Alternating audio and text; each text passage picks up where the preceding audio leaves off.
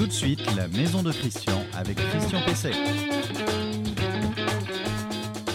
Eh bien, bonjour, euh, bienvenue dans la maison de, Christian, dans, la mienne, mais surtout dans la vôtre, euh, pour la rendre plus performante, euh, plus économique, plus confortable, bref, plus, plus agréable.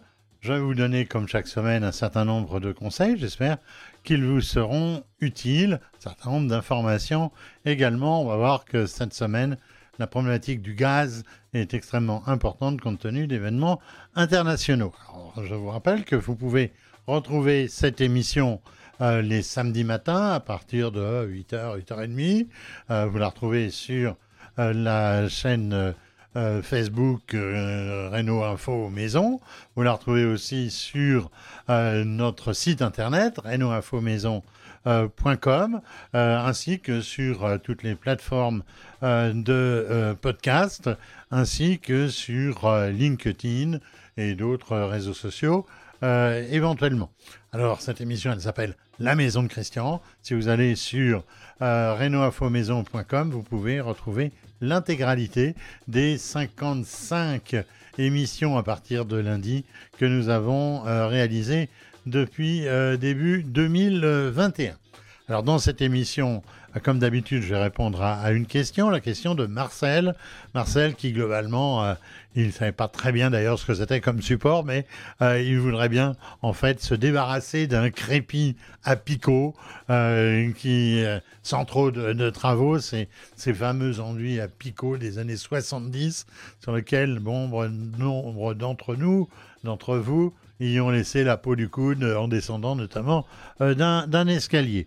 Alors, je n'aurai pas d'invité spécifique euh, aujourd'hui. Je vais traiter moi-même euh, du sujet euh, d'actualité brûlant qui est la question du gaz. Comment économiser le gaz pour se chauffer? On sait que les tensions sont importantes, évidemment, cette semaine et depuis pas mal d'autres semaines et dans l'avenir, il va y en avoir des tensions sur le gaz compte tenu de la guerre en Ukraine.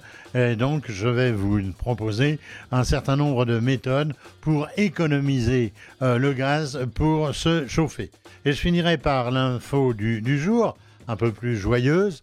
Euh, au lendemain euh, de la journée des femmes, on va voir quelle place elles occupent aujourd'hui dans les métiers du bâtiment et de la construction.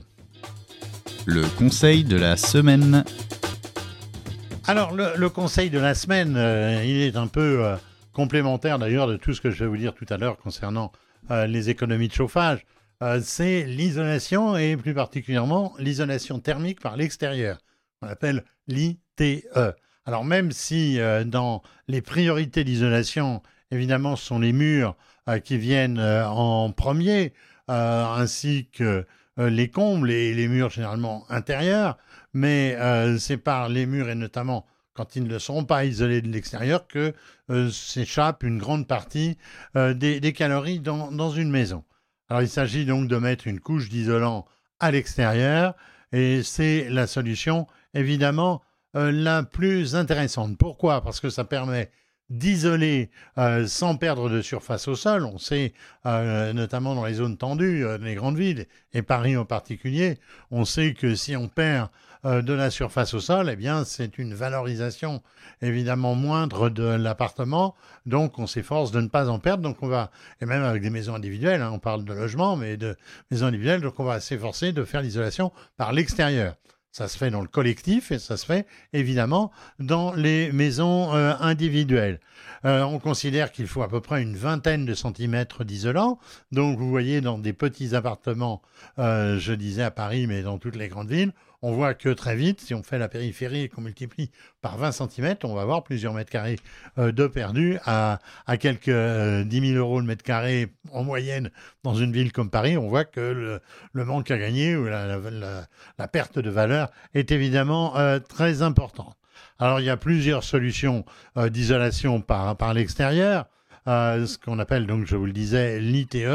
Euh, ça consiste donc à placer euh, l'isolant donc sur les murs eux-mêmes. il y a un certain nombre évidemment d'avantages. on va les, lister, mais plusieurs méthodes, je le disais.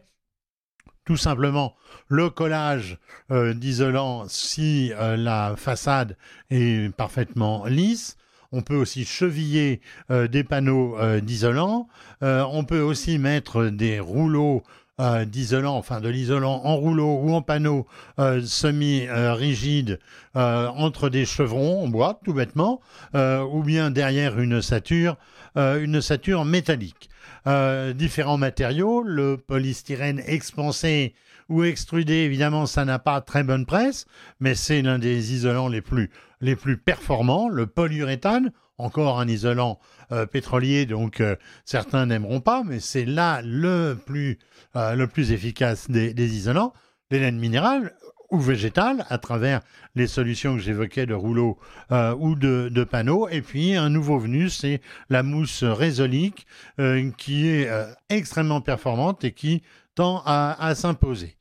Euh, on va évidemment ensuite euh, soit faire un enduit euh, sur ces, isolants posés sur la façade, un enduit traditionnel sur un treillis généralement de verre, ou bien une solution encore simple qui consiste à mettre, on va dire, une forme de, de, lambris sur, les, sur la façade, PVC, on va dire aussi bois, bois, mais il faudra l'entretenir, euh, ou bien euh, bois euh, composite. Il existe aussi des lames d'aluminium qui sont qui sont remplies, qui sont creuses et qui sont remplies de, polyuréthane en mousse. Et ça, c'est aussi une solution très, très intéressante. Alors, l'ITE, ça coûte plus cher, évidemment, qu'une isolation par l'intérieur, mais c'est fortement subventionné par ma prime rénove notamment, et des aides locales, euh, notamment dans le cadre d'une rénovation euh, globale. Alors je rappelle les avantages, eh bien l'ITE ça évite les pertes de surface intérieure, ça enveloppe les murs depuis l'extérieur, donc ça évite que la maçonnerie elle-même se, se refroidisse, et puis ça permet en même temps de refaire la façade, donc à l'occasion d'une réfection de façade, eh bien on aura intérêt à faire euh, une ITE. Et puis cerise sur le gâteau, eh bien, euh, quand on fait ces travaux et qu'on est chez soi, on va pas être impacté euh, par ces travaux. Dans certains cas, il faut même quitter l'appartement. Là, évidemment, tout se fera par l'extérieur, donc on n'aura aucune nuisance de vie. Votre question à Christian Pesset. La question à Christian Pesset, eh bien, c'est Marcel qui me dit Comment s'y prendre pour enlever un crépi au plâtre, dit-il, dans une salle à manger pour rendre les murs lisses, sans trop de dégâts? Et il me dit un grand merci pour vos conseils, ça c'est c'est sympa. Alors en fait, c'est pas c'est pas une un crépi au plâtre, ça ressemble, c'est blanc, mais c'est un crépi euh, un enduit euh, fait en enduit décoratif, très dur, très solide, d'où la difficulté évidemment euh, de l'enlever et d'où ce caractère presque dangereux, je l'évitais, je l'évoquais tout à l'heure, bah, ce sont des, risques de, de, de, s'érafler sur ces picots. Alors, il est très difficile de l'aplanir, euh, cet enduit, avec des moyens que je qualifierais de mécaniques, c'est-à-dire il est très difficile de le gratter, de, de, poncer. Alors, sauf si c'est un enduit stripable. Euh, il y a le papier peint stripable, puis il y a aussi des enduits stripables. En fait, ils sont, ce sont des enduits qui sont mis sur une feuille de... Euh, en, gros, ça ressemble à une feuille de craft, et on peut les arracher. Mais ils sont très rares en général. Ils ont été euh, copieusement accrochés sur, sur, le, support.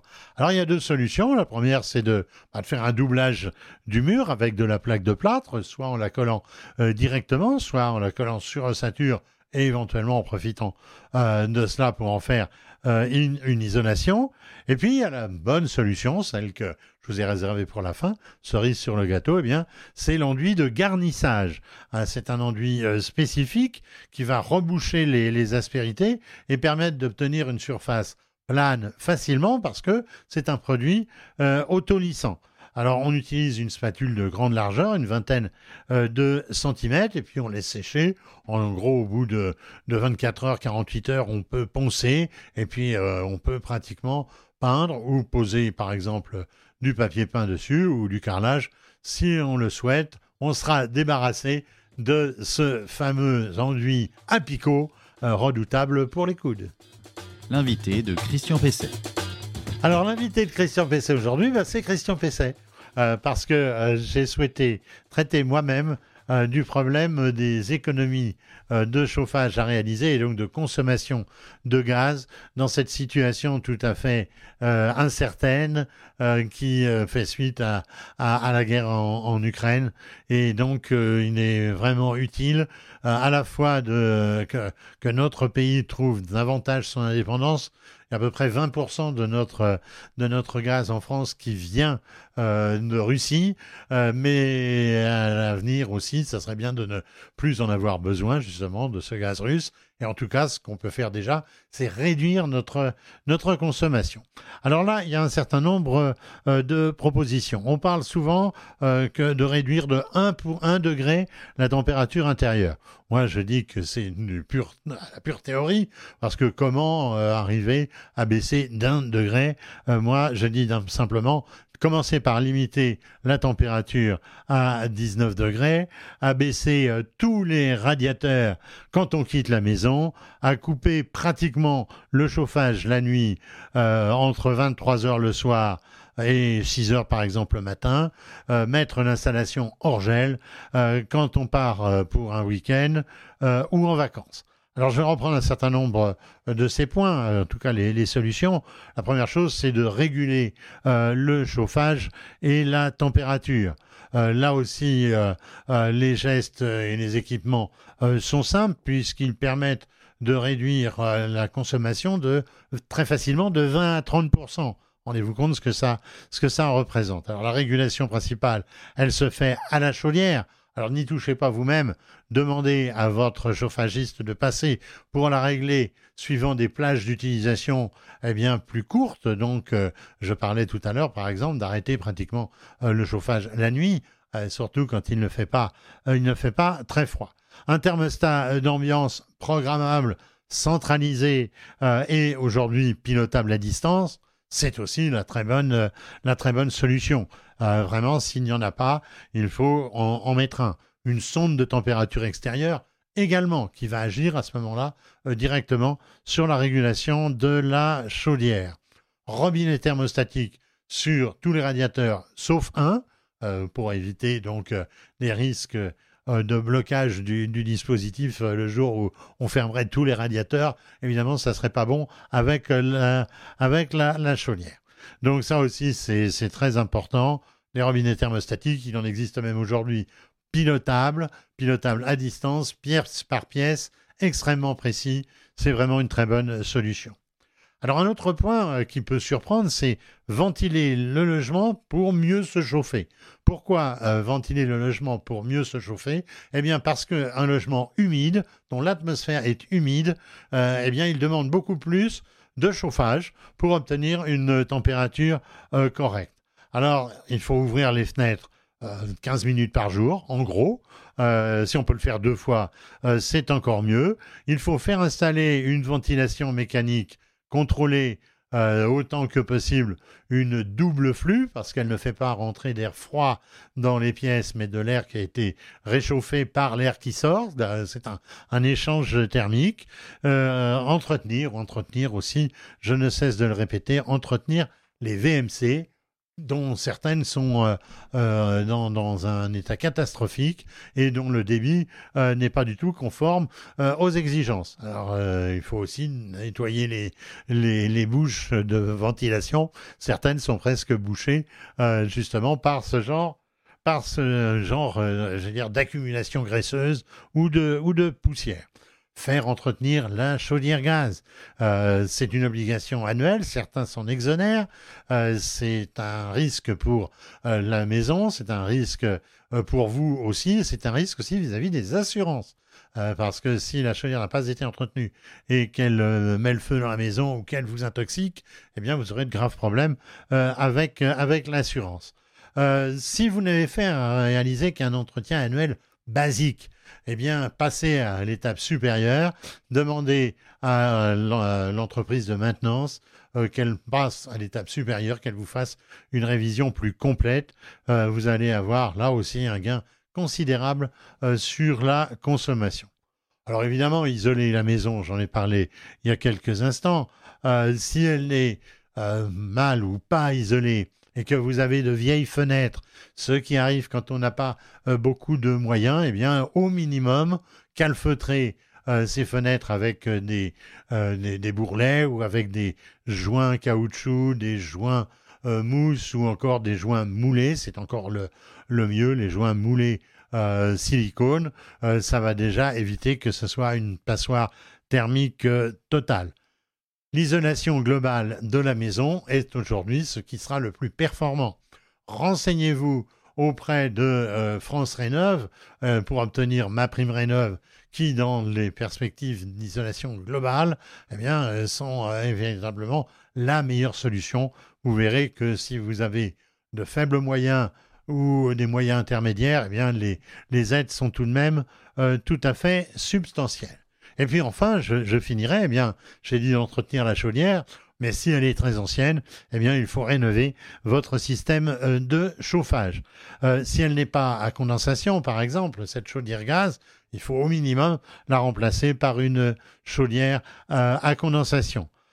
Ajoutez aussi à cela l'éventualité de remplacer votre chaudière par ce qu'on appelle une PAC hybride gaz. J'en ai souvent parlé. C'est un dispositif qui fait que le, gaz n'intervient que quand il fait vraiment froid, en dessous, en dessous de zéro. Tout le reste du temps, euh, et même on va dire pleinement jusqu'à 7 degrés, tout le reste du temps, eh bien c'est la pompe à chaleur qui fonctionne, avec, comme vous le savez, le fait que pour 1 kW consommés en électricité, on restitue 4 kW de chauffage, on mesure les économies qui peuvent être euh, réalisées. Enfin, je vous conseillerais euh, de euh, changer votre chauffe-eau si vous avez un vieux chauffe-eau électrique ou même un vieux chauffe-eau instantané gaz par un chauffe-eau qui utilisera une énergie renouvelable. Deux solutions. Le thermodynamique avec une petite pompe à chaleur et puis le chauffe-eau solaire qui reprend aujourd'hui de l'intérêt dans la situation de crise énergétique actuelle. L'info du jour. Alors, l'info du jour, je vais parler des femmes. Bien de parler des femmes, ça change un peu. Hein. Euh, quelques jours après euh, la journée internationale des femmes, on s'est interrogé sur leur place dans le BTP, c'est-à-dire euh, bâtiments, euh, euh, travaux publics.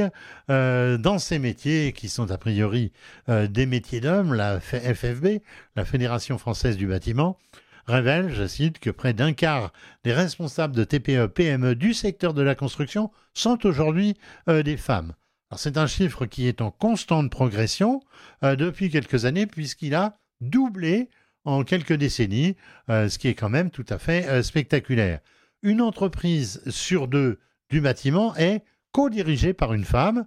Euh, donc là, c'est presque, euh, la, bah, la parité euh, dans ce domaine. Alors certes, les, les femmes sont peu nombreuses à travailler sur chantier, 1,6%. Ça, c'est pas beaucoup. mais près de la moitié est employée ou technicienne. et il y en a quand même 20% qui sont cadres dans les entreprises du bâtiment. Alors, les formations spécifiques pour les femmes et à des métiers d'hommes, hein, j'entends, euh, apparaissent pour tenir compte des spécificités euh, physiques de certains métiers comme euh, la maçonnerie. Quand on est une femme, c'est peut-être plus difficile de soulever des parpaings. Donc il y, a des, y a des solutions, en tout cas il y a des méthodes qui sont enseignées pour ne pas se blesser, pour mieux porter, pour mieux euh, travailler. Euh, un effort est fait sur les outils euh, et les équipements depuis quand même un certain nombre d'années. il y a 20 ans, par exemple, que une grande surface de bricolage comme Casto a développé un prix de l'outil féminin avec une meilleure ergonomie des perceuses, avec un certain nombre d'efforts sur le poids, toutes choses qui facilitent l'insertion des femmes dans le domaine du bâtiment. Alors la CAPEB, j'ai parlé de la FFB tout à l'heure, la CAPEB, la Confédération des petites et moyennes entreprises du bâtiment, souligne, et là encore je cite, d'année en année, nos entreprises artisanales du bâtiment accueillent de plus en plus de femmes. C'est donc une confirmation. Euh, il est clair aussi que la crise du recrutement, vous savez combien il est difficile de trouver aujourd'hui des ouvriers, des employés dans le domaine, dans le domaine du bâtiment, euh, eh bien, ça ouvre plus largement aux femmes euh, le champ d'emploi qui jusqu'à présent était quasiment réservé aux hommes, notamment, je le disais tout à l'heure, sur les chantiers. Alors pour parvenir à ce résultat, il va falloir aussi, messieurs, faire évoluer les mentalités, celles des hommes, donc, qui vont devoir faire l'effort d'accueillir, comme il se doit, celles qui, finalement, sont à part entière des hommes de sexe féminin. Je fais là un clin d'œil à mon épouse qui, depuis un certain nombre de décennies, m'accompagne, y compris dans la préparation de ce type d'émission, et qui aime bien rappeler justement ce fait. Je, je répète, les femmes sont des hommes de sexe féminin et elles doivent donc pouvoir être accueillies euh, sur les chantiers comme il se doit, sans sarcasme euh, et sans idées euh, préconçues. Alors, eh bien, eh bien voilà, le 55e épisode de La Maison de Christian touche, touche à sa fin. la Maison de Christian que vous retrouvez euh, sur renoinfomaison.com, sur les principales plateformes de podcast, sur LinkedIn et sur la page Facebook euh, le euh, samedi matin. Et il reste évidemment sur cette page, vous pouvez aussi retrouver tous les nouveaux articles qui sont parus pendant la semaine sur renoinfomaison.com. Nous avons dépassé les 1200 articles sur renoinfomaison.com je pense que vous devriez y trouver des, informations euh, intéressantes. Je n'oublie pas euh, de remercier Vincent à la technique derrière la vitre et puis euh, Adrien qui euh, m'aide à préparer ces émissions, qui ont fait un peu de montage, mais quelques illustrations. Je sais que vous appréciez cela et qui, comme chaque samedi, la mettra en ligne, cette émission, la met en ligne. Donc samedi matin, ça l'oblige à se lever un peu plus tôt et je l'en remercie. Euh, travaillez bien, occupez-vous bien de votre maison et on se retrouve la semaine prochaine pour une nouvelle maison de Christian.